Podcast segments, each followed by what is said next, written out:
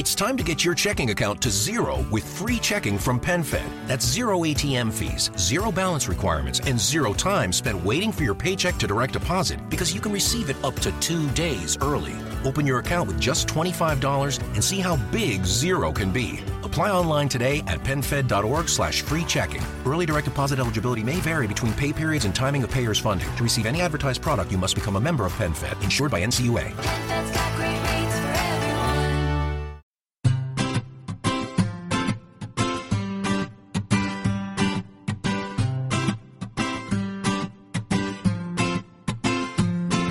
Bienvenidos a un nuevo capítulo de Perspectiva, un podcast de estrategia empresarial donde analizaremos desde ese punto de vista las decisiones y estrategias de las empresas tecnológicas más punteras, también de aquellas que sin tener esa dimensión nos sorprenden con sus acertadas decisiones.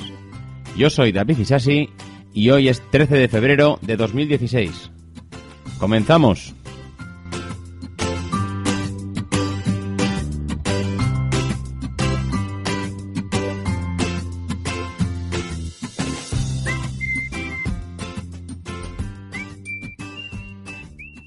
Pues muy buenas a todos. Ya estamos aquí una semana más para grabar un nuevo capítulo de, Perspectiva. Esta semana, eh, al igual que el resto, al igual que las anteriores, empezaremos haciendo algún breve comentario de alguna de las noticias tecnológicas que han ido sucediendo a lo largo de la semana y luego nos centraremos en comentar ciertos aspectos de Samsung, la empresa, también una de las empresas tecnológicas más punteras, no tanto por su innovación, sino por los volúmenes de ventas y la implantación que tienen en el mercado. Y bueno, analizaremos un poco sus números, analizaremos cómo les ha ido a lo largo de, estos años y bueno, veremos un poco a ver en qué posición se encuentran actualmente para, para afrontar lo que va a ser dentro de poco el Mobile World, World Congress, que es donde van a presentar su producto estrella. Y, y bueno, pues veremos a ver exactamente pues eh, si, si la posición que tiene ahora mismo Samsung es la, la ideal o, bueno es una de esas empresas que van un poco a remolque como todo parece como todo parece indicar en cuanto a la parte la parte de telefonía no pero bueno le- lo veremos más adelante. Ahora mismo eh, vamos a comenzar como decía con, con las noticias con las píldoras de, la semana. Antes de nada comentar que arroba moe-bajo en Twitter me mandaba un mensaje eh, al hilo de que bueno había escuchado el, el primer podcast que habíamos hecho, el que hablaba de la diversificación, y, y se acordaba de, de que escuchando el último podcast de Pasión Geek, el número 89, que, ah, que se titulaba Generación Xiaomi, pues ah, la verdad es que bueno yo también lo escuché y es un podcast donde se puede ver cómo Xiaomi, una de las empresas que se han conocido actualmente pues por sus productos de telefonía móvil, por la calidad-precio que tienen, por sus productos bastante interesantes, pues mm, nosotros los conocemos por, la, por lo que son los productos de telefonía, pero en cambio, eh, si escuchas el Passion Geek número 89, podrás ver que no solo se dedican a la telefonía, que te pueden sorprender fabricando cosas que ni siquiera podrías imaginar y evidentemente a una calidad-precio que, a ver, no siendo lo, mejor del, del mercado en cuanto a calidad, pero por el precio que le ofrecen realmente hace su función y tampoco le puedes pedir más. Realmente, bueno, podemos ver en ese episodio cómo eh, hay un invitado que eh, emplea la- los productos de Xiaomi, Xiaomi, perdón, y, y, bueno, pues está bastante contento, sobre todo por la funcionalidad que le dan, ¿no? Y, bueno, ya pasando a, a lo que es el- la píldora de, de la semana, que va con un poco de retraso, porque realmente no es que esto fue una de las noticias de finales de la, de la semana pasada, en que Microsoft compraba SwiftKey. No lo incluí en el podcast de la, de la semana pasada porque, bueno, quería darle un- una vuelta y analizar un poco las últimas compras que había realizado Microsoft. Y, y, bueno, además lo enlazaba con el, con el podcast que había hecho Emilcar, creo que era uno de sus dailies, en el que comentaba la noticia, decía que, que lo que estaba comprando Microsoft era, era tecnología, toda la tecnología que hay detrás de esta aplicación. También, me- mm, bueno, escuchando otro podcast, el del Manuel, de Podcast IM, nos decía que para él lo que están comprando eh, con- en esta empresa es el talento, ¿no? Eh, no compran tecnología, sino que compran talento.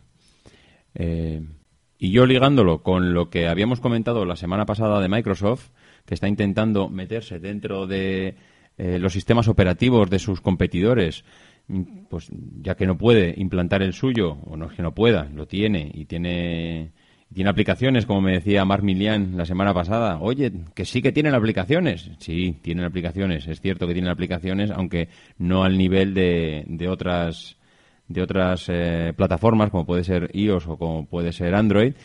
Pero Microsoft tiene aplicaciones, pero evidentemente, como no puede implantarlas al nivel que lo están haciendo sus competidores, lo que está haciendo es, mm, bueno, pues in- intentar meterse, como comentamos, como, cual, como caballo de Troya dentro de, de la competencia, ¿no? Y la verdad es que lo está haciendo bastante bien.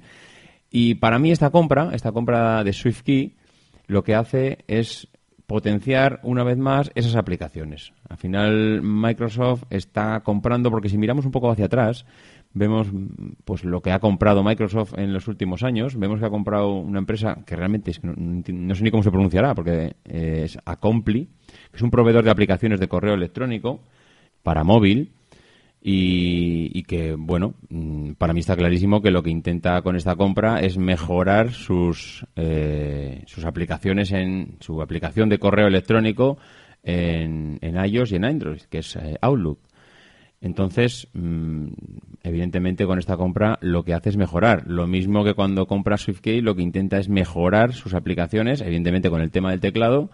Y lo mismo que cuando compró Sunrise, una aplicación de calendario para dispositivos móviles. Mm, ¿Dónde tiene, eh, ¿dónde tiene Microsoft su calendario? En Outlook.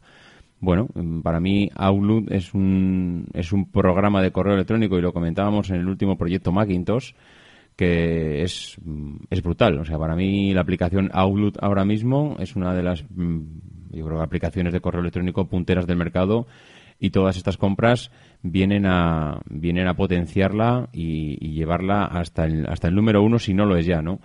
Para mí, eh, otra, bueno, por cierto, otra de las compras que realizó Microsoft, Wunderlist, una aplicación de, gestor de, de tareas, mm, de las tantas y tantas que podemos encontrar por las tiendas de aplicaciones. Pues Wunderlist eh, es otra de las aplicaciones que, Microsoft se echó al bolso con una compra que realmente nadie esperaba. ¿Y, y para qué quiere Microsoft Wunderlist? Pues hasta ahora no ha demostrado que lo quiera para mucho, aunque realmente mm, yo creo que tampoco vamos a ver un paso eh, paso de gigante en cuanto a lo que es la aplicación en sí. Lo que mm, Microsoft va a intentar con Wunderlist, si recordamos, Outlook tiene una- unas aplicaciones de una bueno una aplicación, un módulo de, de gestor de tareas. Y para mí, pues Microsoft seguirá intentando llevar a Outlook a niveles pues donde, donde el resto de aplicaciones no puedan llegar y por eso está comprando aplicaciones punteras para seguir potenciando esas aplicaciones que está implantando en el resto de en el resto de plataformas. Si no puedo si no puedo conseguir implantarme como plataforma, pues me como el resto, me como el resto eh, consiguiendo que mis aplicaciones estén implantadas allí como número uno. Para mí es una estrategia de, de Satya Nadella bastante bastante interesante. Por otro lado, la, noticia también de la semana ha sido Twitter. Twitter, que, que ha sido muy polémica esta semana porque ha presentado sus resultados y, y, bueno, aparte de que ya se veía, se veía en las gráficas que podíamos ver de sus acciones en bolsa que estaba cayendo estrepitosamente, pues eh, cuando ha presentado resultados, pues parece ser que, que tampoco eh, está consiguiendo captar mucho más usuarios, ¿no? Se está est- estancando y se está entan- estancando eh, porque la, la curva de progresión o la línea de progresión que está siguiendo en sus en sus eh, en su captación está, si no es en, en sentido negativo, muy parada en los últimos dos años. La verdad es que si vemos la gráfica con un poco de perspectiva, podemos ver que en los primeros años el, número de usuarios en Twitter eh, crecía exponencialmente. Desde luego no al nivel que Facebook, pero sí a un nivel bastante interesante. En cambio, llevan dos, tres años en los que el número de usuarios que está captando la empresa, pues no, no es el deseado. Incluso, pues ha cambiado de CEO, intentando pues, un revulsivo en la empresa, pero las cosas parece que no terminan de funcionar. Eh, ¿Acaso se puede pensar que una empresa que, está en esta situación no haga cambios? Evidentemente no. Evidentemente, si tenemos una empresa que está estancada en cuanto a captación y para él es fundamental, pues porque el mercado así se lo pide, sus accionistas también se lo piden, el tener eh, usuarios, el tener seguir creciendo en número de usuarios, para poder explotar esta vía de negocio, lo que, lo que no puede permitirse el lujo es no hacer nada. ¿Y qué ha hecho Twitter en, en estas, eh, o que, bueno, qué ha hecho? Todavía no lo ha hecho y ya parece que se está cayendo el mundo.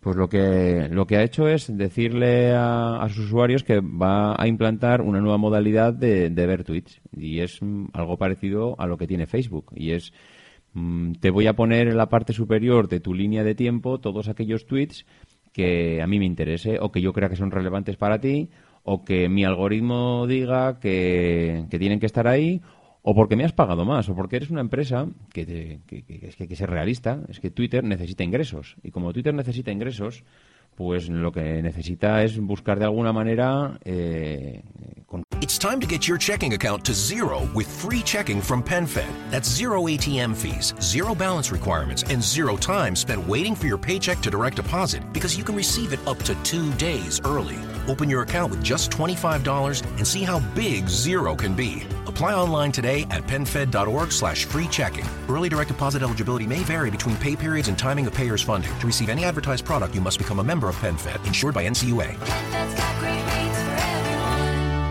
Su aplicación, que tampoco tiene muchas posibilidades, porque no es una aplicación que puedas desarrollar mucho más allá, porque hace lo que hace. Twitter es una aplicación en la que millones de usuarios entramos allá, escribimos lo que pensamos y, hay unos, unos seguidores que nos están que están observando y están leyendo lo que decimos, ¿no? Entonces, eh, partiendo de la base que tienes que hacer esto y que no hay mucho más allá, porque realmente no hay mucho más allá, Claro, eh, innovar es complicado. Innovar es complicado y aquí hay una pequeña innovación que para mí acerca a Twitter a lo que puede ser una vía de ingresos bastante importante. Es decir, ¿quiénes van a ser esas, esos tweets de referencia que van a aparecer en la parte superior de nuestro timeline? Pues evidentemente no voy a ser yo, o supongo que no voy a ser yo. Lo que yo creo es que mm, pues aquellas empresas, aquellos que estén pagando por presentar productos o bueno, no sé, me pongo en la me pongo en la piel de una empresa, por ejemplo, como no sé, voy a decir magníficos, ¿no? Una empresa que se dedica a la venta de productos o, cualquier otra empresa, ¿no? Es decir, mm, no sé, se me, se me ocurren empresas todas de venta de, de productos por Internet, pero bueno, mm, cualquier empresa que quiera vender sus productos, pues se me ocurre que todos los tweets que, que pongan en, en Twitter aparezcan en la parte superior.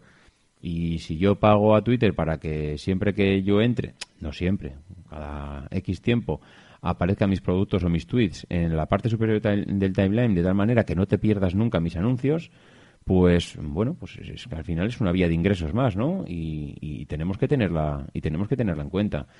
Mm, No creo que haya ninguna empresa en el mundo que con una situación de estancación en cuanto a captación de usuarios como la que tiene Twitter ahora mismo se permita el lujo de tener un CEO que no haga nada. Eh, Una de las funciones de los CEOs es ir mirando el mercado, ver hacia dónde avanzan todas las empresas y las, eh, las tecnologías actuales y bueno y, no despistarse, ¿no? Anticiparse un poco a todas esas decisiones y, y llevar a la empresa a un, a un nivel puntero de tal manera que cuando llegue cuando llegue el momento, cuando lleguen esas tecnologías o cuando eh, las tendencias de mercado mm, pues nos lleven en esa dirección, la empresa esté ya situada y esté en la primera parrilla de salida en esa nueva dirección, ¿no? Que no que no te pille con el pie cambiado y en este sentido Twitter pues ha estado bueno ha estado dando iba a decir bueno no pasos en falso pero sí que ha estado dando vueltas ha estado sin tener muy claro cómo hacer cómo sacarle partido a su a su a su aplicación a sus usuarios y es un poco lo que demandan todos sus accionistas. Es decir, eh, cómo vamos a ganar dinero, pero no, vamos, cómo vamos a ganar dinero para meterlo en sacos de, en sacos y poder guardarlo en el banco. O sea, no, no es cuestión de ganar cuatro duros. Con ese número de usuarios que tiene ahora mismo Twitter, realmente se podría, se podría plantear el- bueno, que no hay muchas empresas en el mundo que tengan este número de usuarios y muchos con la mitad de la mitad le sacan un rendimiento brutal. Y nosotros, en cambio, con este número de usuarios no estamos ganando el dinero que podríamos ganar. Y eso es lo que demanda un poco todo, todos los accionistas de, de Twitter. Y otra de las eh, preguntas que se puede ver, que se puede plantear una, una persona cuando ha leído todas las noticias de esta semana es ¿va a desaparecer Twitter? Porque es que parece que se acaba el mundo. Y yo la verdad yo quisiera poner un poco de calma en todo lo que ha sido la semana, porque parece que daba la sensación de que íbamos a encender Twitter y, y, y bueno, y aquello iba a desaparecer, ¿no? Twitter no va a desaparecer de momento en el corto plazo, ni en el medio plazo posiblemente tampoco.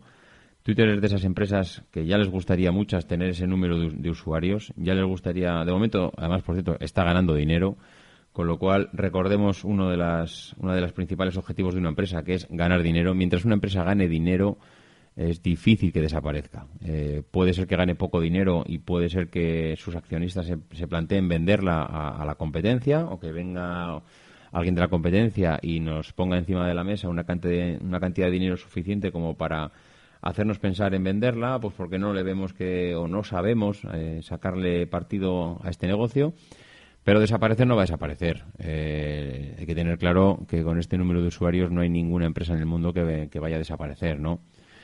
Eh, otra cosa es que esté desacelerándose, otra cosa es que no haya conseguido eh, los, números o los usuarios que puede tener otra empresa como una empresa como Facebook, pero de ahí a caer en picado y perder dinero, pues eh, desde luego, desde luego que no. Otra de las píldoras de la semana y además mmm, que para mí ha sido una sorpresa total ha sido Pepefon. Pepefon eh, ha sido noticia porque parece ser que está planteándose muy seriamente y cuando estos rumores ya están a, esta, a este nivel, que, nos enteramos los, los mortales, es porque, bueno, es una cosa que lo tienen ya bastante avanzado, ¿no? Se encuentra ahora mismo eh, planteándose meterse en un modelo de negocio que es el financiero. Está pensando en, en bueno, en entrar en todo, bueno, no solo ella, ¿eh? no solo no solo Pepe Fon se está planteando estar en este, entrar en este mundillo, estamos viendo durante las últimas semanas cómo hay pequeños movimientos en algunas empresas para intentar situarse en, en lo que es toda la parte financiera, intercambio de intercambio de, de dinero entre los usuarios, los pagos online, llevamos unos años viendo eh, cómo las, las, grandes empresas están implantando la forma de, de, pagar, quitarnos estas tarjetas de crédito y pagar con los teléfonos, algo que, evidentemente va a llegar más tarde o más temprano, pero que, esto ha venido para quedarse, lo tenemos que tener todos bastante claro. Y, dentro de y dentro de toda esta locura que hay por los pagos eh, con los dispositivos, con los relojes, con los teléfonos, con, bueno, digamos, todos estos pagos, pequeños pagos digitales, que todavía no hay, no hay una empresa que haya conseguido implantarse definitivamente en el mercado y ser referente en este sentido, pues llega Pepefon y, y dice que, bueno, dice, todavía no lo ha dicho, parece que lo va a decir, pero todavía no lo ha dicho, que se mete en este nicho de negocio del, de este, en este negocio financiero y yo no os voy a engañar. La verdad es que eh, es, al, es, una de las empresas que tengo cierta curiosidad por ver cómo va a enfocar todo, toda su estrategia para, para revolucionar un poco este, este sector, ¿no? Porque todos recordamos cuando llegó a la telefonía móvil que la, lo que todos los usuarios pensábamos, que cómo se debían de hacer las cosas y cómo nos quejábamos que las grandes operadoras nos, nos trataban en cuanto a contratos leoninos, en cuanto a formas de, de, de no dejarnos ir, en cuanto a tarifas totalmente abusivas, pues llegó Pepefon y realmente es que no aplicó ninguna estrategia totalmente innovadora. Lo único que aplicó era lo que pensábamos todos los usuarios que si hubiésemos sido presidentes de una compañía telefónica eh, hubiésemos hecho, ¿no? Y es decirle a los usuarios las cosas, primero sin engañarles, las cosas como son, decirles la realidad, eh, aplicar una política de transparencia total en sus tarifas. Que cuando llames a un servicio, a un call center para pedir una atención, que te atienda una persona que no te engañe, que te atienda una persona que tenga cierta formación, que veas que, que te dan el nombre y apellido, que te digan, oiga, mire, eh, me llamo fulanito y estoy aquí para atenderle esas pequeñas cosas que estábamos demandando los usuarios, que lo que queríamos era, oye, mira, si yo me quiero marchar de su empresa, no me ponga más trabas. Porque realmente lo que va a conseguir es que no vuelva jamás en la vida. O sea, póngame las cosas fáciles, porque es posible que yo cuando me marche de aquí, si tengo una mala experiencia, y si usted me trata convenientemente, es posible que me plantee volver. Eh, bueno, pues yo recuerdo aquella época en la que todas las empresas del sector eran iguales en este sentido, da igual a la que fueses, pues Pepefon aplicó una política que fue totalmente innovadora y que nos sorprendió a todos los usuarios, ¿no?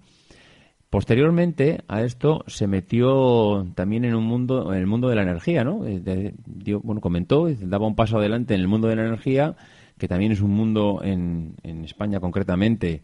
Meterse en el mundo de energía hay que, hay que tener valor, ¿eh? No, no, no- es fácil porque ahora mismo el gobierno no lo está poniendo fácil al resto de los usuarios. Recordemos que acaban de poner el mal llamado impuesto al sol eh, donde toda Europa ahora mismo está, está facilitando a las energías renovables y que está promoviendo que todas las personas podamos tener acceso y bueno y a esta energía mucho más limpia pues eh, en, este sentido el gobierno español lo que ha hecho es poner un impuesto pues para proteger a, a nuestras grandes multinacionales para que sigan ganando dinero a costa nuestra no bueno, pues eh, Pepefon también ha dado un paso adelante en el sector de la energía y, y ahora parece, parece que va- lo va a hacer en el mundo de la, de la banca, ¿no? En el mundo financiero. Aquí en el mundo financiero hay dos grandes, eh, dos grandes patas, ¿no? Al final, aunque todo acaba siendo, acaba yendo a lo mismo, a los bancos, pero yo creo que aquí Pepefon lo que está intentando no es conver- convertirse en un megabanco. En, yo creo que Pepefon, el objetivo de Pepefon no es convertirse en el Banco Santander o en el BBVA o en la Caixa. Yo creo que aquí Pepefon lo que está intentando quedarse con esa pequeña microeconomía. Porque la macroeconomía se la dejamos a los bancos, ¿no? Créditos, préstamos, fórmulas financieras. Planet Fitness Black Card, you don't just get a great workout, you get a great perk out because your membership is packed with perks. Join for just $1 down and $24.99 a month. Sign up for the Fiat Black Card for $1 down and get all the perks. Deal ends November 22nd. See Home Club for details. para mover nuestro dinero de un sitio a otro, porque vaya moviendo por el mundo, sacar esa rentabilidad que, que hay que sacarle al dinero. Pero eso no, no creo que sea el objetivo de Pepefon. Pepefon yo creo que lo que está intentando es meter un poco la cabeza en la, en la microeconomía, en esos pequeños pagos del día a día, y de hecho eh, en un en un Emilcar Daily de esta semana, Emilio comentaba también este tema de, del movimiento de dinero, de esos, de esos pequeños pagos, de, de cómo hay aplicaciones móviles donde nos facilitan el, el intercambio de dinero de unos a otros y que, y que bueno, y Emilio, Emilio lo comentaba, ¿no? Es posible que, que esas pequeñas aplicaciones lo que quieran es, ser nuestro pequeño banco, ser nuestro pequeño banco y que tengamos el dinero, el dinero metido allí. Eh, hoy en día la verdad es que todavía se tienen que dar unos cuantos pasos para poder llegar a esto. No, no es fácil porque no hay una, un sistema implantado muy claro. Hay las, los bancos tienen sus formas de pago. Hemos visto que en España hay supermercados, como por ejemplo Mercadona, que también tiene su, su forma de pago, ¿no? Que puedes ir a, que puedes ir a, pagar a la caja del supermercado y puedes pagar con el móvil, ¿no? Eh, Apple tiene su forma de pago, Samsung tiene su forma de pago, eh, Google lo mismo. Al final, todos están implantando eh, el tema de los pagos. Iba a decir online, no, es, bueno, no sé si la palabra online es la más adecuada, pero bueno, están implantando todo el sistema de pago digital para que dejemos atrás la era de las monedas y los billetes y las tarjetas de plástico para que podamos pagar con los relojes, con los teléfonos, con los dispositivos que llevemos encima, con, nuestra, con una huella digital, para que sea todo mucho más sencillo y, y que además recordemos que con la economía sumergida y todo el dinero negro que hay en todos los países del mundo y en el nuestro posiblemente estemos liderando el mercado en este sentido, eh, si conseguimos aflorar todo ese dinero negro que hay y conseguimos eliminar esas monedas y esos billetes para que pasen de mano en mano, toda esa economía mm, va, va a aflorar. Y si esto aflora, realmente yo creo que seremos seremos eh, todos unos grandes grandes beneficiarios, ¿no? Cuando todo el tema este de pagos online acabe acabe reventando y acabe implantándose de una vez por todas en el mercado. Eh, volviendo a Pepefon, bueno, mm, yo, como decía antes, eh, creo que lo que nos puede plantear Pepefon en, eh, en próximamente, los próximos años, pues puede ser interesante en este sentido. Pueden seguramente analizar con lo que están haciendo las grandes multinacionales en este, en este sentido y, lo mismo que lo hicieron con la parte de telefonía, de trasladar todas esas políticas abusivas y desesperantes para los usuarios intentar que mm, pues que, eh, que, que reproduzcan toda esa filosofía en la parte financiera y que veamos algo, algo rompedor, algo que, que realmente merezca la pena. Y ya como, como tema principal, vamos a pasar al tema principal, que como comentábamos antes, nuestro tema principal de día era Samsung, ¿no? Eh, Samsung es otra de estas eh, empresas que, que realmente pues, pues la tenemos no, no, no, todo, no en el día a día, pero prácticamente es raro que no haya una persona hoy en día que no tenga algún producto de Samsung. Samsung es una, es una de las empresas tecnológicas punteras en este sentido, es fabricante, que eso ya es, que ya es bastante, y basa su modelo de negocio en cuatro grandes pilares, ¿no? que es el, el negocio de semiconductores, semiconductores para, para Samsung es todos aquellos elementos que van dentro de dentro de los teléfonos, dentro de las televisiones, dentro de los relojes, que son que hacen que nuestros dispositivos funcionen. Pues eh, Samsung es una potencia mundial en el negocio de los semiconductores, el negocio de los móviles, eh, bueno, móviles, tablets, etcétera, y el negocio de pantallas para dispositivos. Esos serían sus tres grandes pilares que se complementan pues con el tema de accesorios, pequeños componentes, eh, relojes, etcétera, ¿no? Con lo cual tenemos cuatro patas en las que basa Samsung su modelo de negocio. En la última presentación de resultados de Samsung hemos podido ver eh, de dónde salen los beneficios de esta empresa, ¿no? Hay 7.500 millones de dólares de beneficio que, que se reparten, bueno, que se reparten esas cuatro grandes patas que es que los semiconductores están llevando casi 4.000 millones de dólares de beneficio, con lo cual bueno, supone un 54% de, de lo que es los beneficios de Samsung. La segunda pata son los móviles. Eh, tenemos 2.000 millones de dólares de beneficio, según han presentado últimamente. Con lo cual, hombre, eh, sabemos que, que, Samsung tiene toda una gama de, de móviles que vienen, bueno, que que podríamos decir que están representados por su modelo estrella, que es el que van a presentar, el Galaxy S7, que van a presentar en el Mobile World Congress en Barcelona. Y, y bueno, pues eh, parece ser, parece que tienes, eh, tenemos todos en mente el Galaxy, pero no olvidemos que Samsung fabrica tantos teléfonos, decir, como personas hay en el mundo, porque la gama, la gama de teléfonos de Samsung es auténticamente eh, espectacular, ¿no? Y por otro lado, tenemos las, las pantallas de televisión, bueno, pantallas, que es lo que le llama, eh, lo que le llama Samsung a, su, a esta pata del negocio, las pantallas, que podría estar basada en lo que viene siendo todas las pantallas que, que, que utilizamos. Y digo que utilizamos porque yo creo que no somos muy conscientes de que estamos rodeados de pantallas, pantallas de televisiones, pantallas de, de ordenadores, pantallas de, de portátiles, de teléfonos, pantallas de, de relojes. nuestro mundo hoy en día está basado principalmente en la pantalla. Y, y Samsung es una potencia en este sentido. Nos han reportado que, que, bueno, lo que es su negocio de pantallas ahora mismo no llega a los mil millones de dólares, pero bueno, no llega a los mil millones de dólares de beneficios. Una cosa es que el beneficio de la empresa en este sentido sea, bueno, la tercera parte más importante, porque tiene, como hemos comentado, la parte de semiconductores y la parte de móviles. Las pantallas sería su, tercer, su tercera pata, pero son mil millones de dólares de beneficio que si lo trasladamos en ventas seguramente habrá una facturación bestial. Raro es el, la, la, cadena, el centro comercial donde entremos.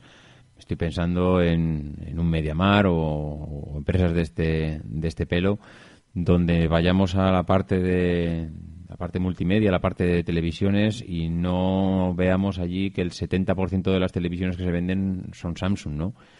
Eh, los grandes fabricantes de teléfonos de, del mundo les, fabrican o tienen pantallas Samsung. Samsung está muy implantada. Sí que es cierto que puede ser un, un modelo de negocio donde el beneficio no, no es que sea residual, pero es, mm, es bueno menor es menor. No, no es fácil sacarle rendimiento a estas pantallas. No rendimiento que el rendimiento no es la palabra es sacarle eh, beneficio puro y duro no es, eh, cuánto de margen le queda a Samsung o cuántas pantallas tiene que vender Samsung para conseguir sacar mil millones de beneficio se dice pronto pero no es fácil de conseguir. Y, y esto, por lo que comentamos, le supone un 14% dentro de, ese, de su de sus beneficios. Y por último tenemos eh, lo que comentábamos, esos complementos, accesorios, pequeños componen- componentes, relojes, bueno, toda esa gama de productos, pequeños productos que vende Samsung, que le suponen apenas unos 500, eh, 500 millones de dólares, un 6% sobre, sobre beneficios, ¿no?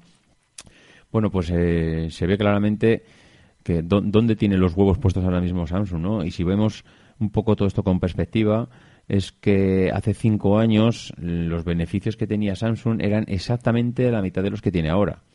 Con lo cual, si estamos pensando que Samsung ha ido, ha ido o no le ha ido bien durante estos años, estamos equivocados. Samsung durante los últimos cinco años ha ido muy bien. Le ha ido tan bien que ha, que ha duplicado los beneficios.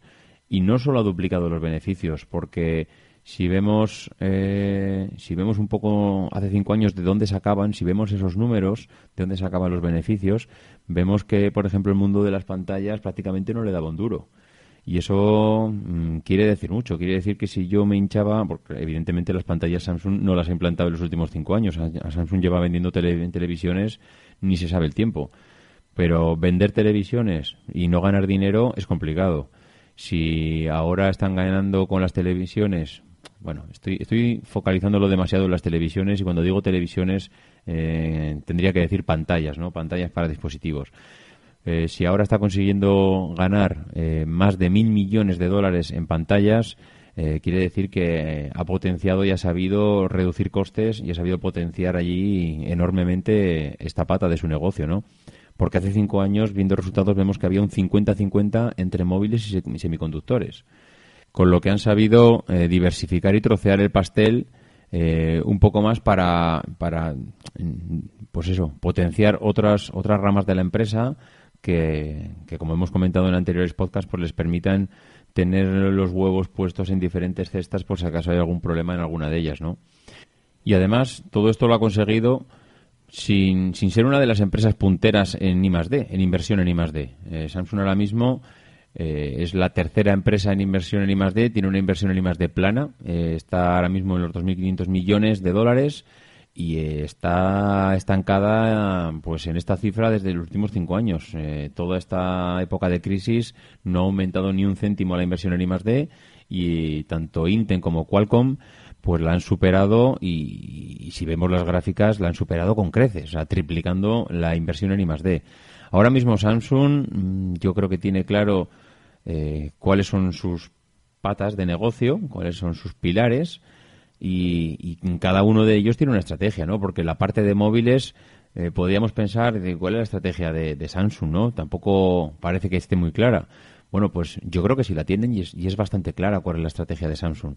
Ahora mismo tiene un móvil de referencia en el mercado eh, que está luchando por de tú a tú con, con el iPhone y, y lo que hace Samsung aquí es, evidentemente, no está consiguiendo ir por delante y esto quiere decir que, pues, no, no consigo liderar esta parte del mercado, pero mi estrategia tampoco es liderar. Mi estrategia es eh, estar de igual a igual con mi competidor, vender el, el teléfono un poco por debajo de lo que lo vende mi competencia y aumentar las capacidades de hardware. Que de tal manera que mi estrategia a nivel de ventas al usuario final es te estoy ofreciendo más a nivel hardware de lo que te está ofreciendo tu, mi competencia y encima a un precio más bajo.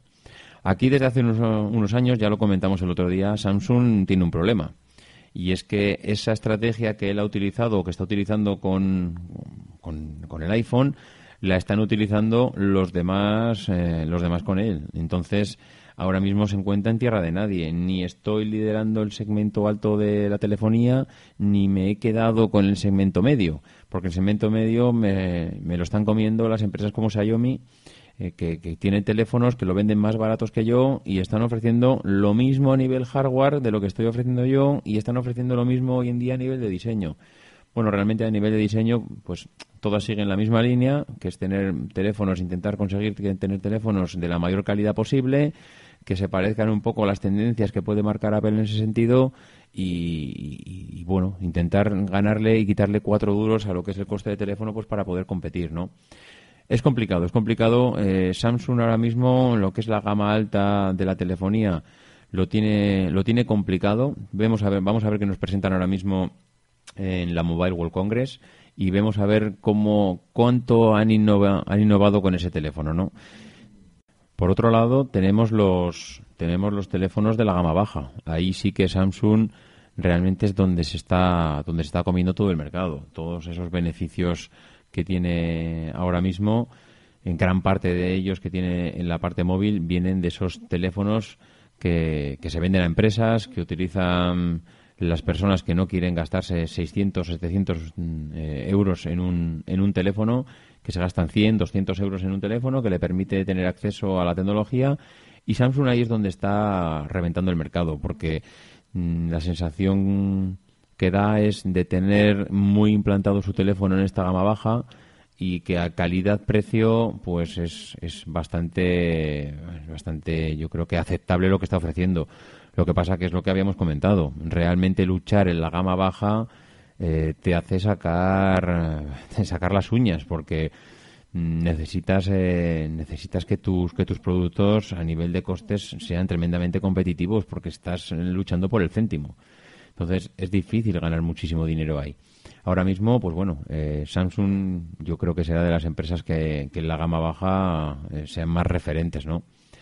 En cuanto a la parte de semiconductores, yo diría que Samsung ahora mismo tiene un problema. Tiene un problema porque mm, tiene cierta dependencia de los volúmenes de fabricación que le puedan dar sus competidores. Evidentemente, casi todas las grandes empresas que fabrican dispositivos con pantalla le están entregando su producción a Samsung, pero ya estamos escuchando cómo mm, gran parte de ellas o una parte de ellas están intentando eh, sacar la producción fuera porque si yo soy un competidor tuyo y te estoy ayudando a, a conseguir ingresos en tu empresa para que luego compitas conmigo en el mercado de la telefonía, pues evidentemente te, estoy dando armas para que luches contra mí, ¿no? Entonces, lo que voy a intentar por todos los medios es no darte trabajo, no darte a fabricar mis pantallas, sino que voy a sacar toda la producción que pueda fuera de ti para reducir esos ingresos, para que luego tú puedas tengas que reducir forzosamente la reducción en la, la inversión en I más D y seguir eh, sacando adelante productos que puedan competir conmigo, ¿no? Y en ese sentido, pues claro, todas las grandes empresas están, están produciendo sus pantallas en Samsung y vemos como todas ellas, como Samsung le está haciendo la competencia, pues intentan quitarle esa cuota de negocio, esa cuota de fabricación de pantallas. Con lo cual ahí Samsung tendría que tener cuidado, tendría que tener cuidado de que a futuro eh, se empieza a quedar sin, sin fabricación, que es difícil, hay que reconocer que es difícil porque Samsung no, es, una potencia bestial, entonces no, no es fácil quitarle esa cuota de esa cuota de, mercado, por así decirlo, en cuanto a la fabricación de, de- pantallas y semiconductores, pero que está claro que, que- la competencia va a intentar pues esquilmar todos esos beneficios al máximo, ¿no?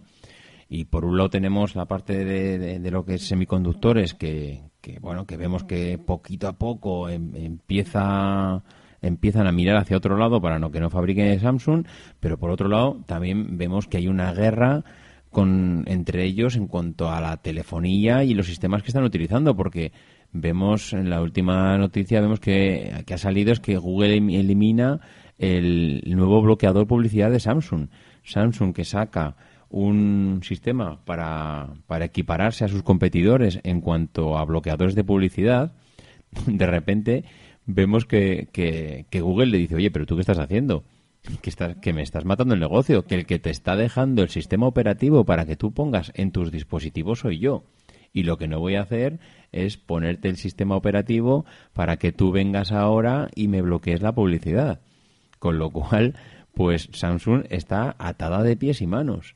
Porque es que realmente tiene un problema en cuanto a en cuanto a lo que es el sistema operativo, ¿no? Mm, Yo si fuese Samsung estaría, ah, vamos, estaría desarrollando un sistema operativo, además que puede desarrollar un sistema operativo basado en Android, ¿no? Porque realmente eh, Android es de código abierto, es un software libre y tú podrías, no, no, es necesario que, que partas desde cero. Podrías decir, no, mira, yo cojo ahora mismo el código de Android, empiezo a desarrollar ya desde aquí y partiendo de esta base desarrollo mi nuevo sistema operativo propietario que no voy a permitir licenciar a nadie.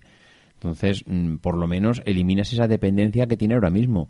A mí lo que me extraña es que Samsung no esté dando pasos en este sentido.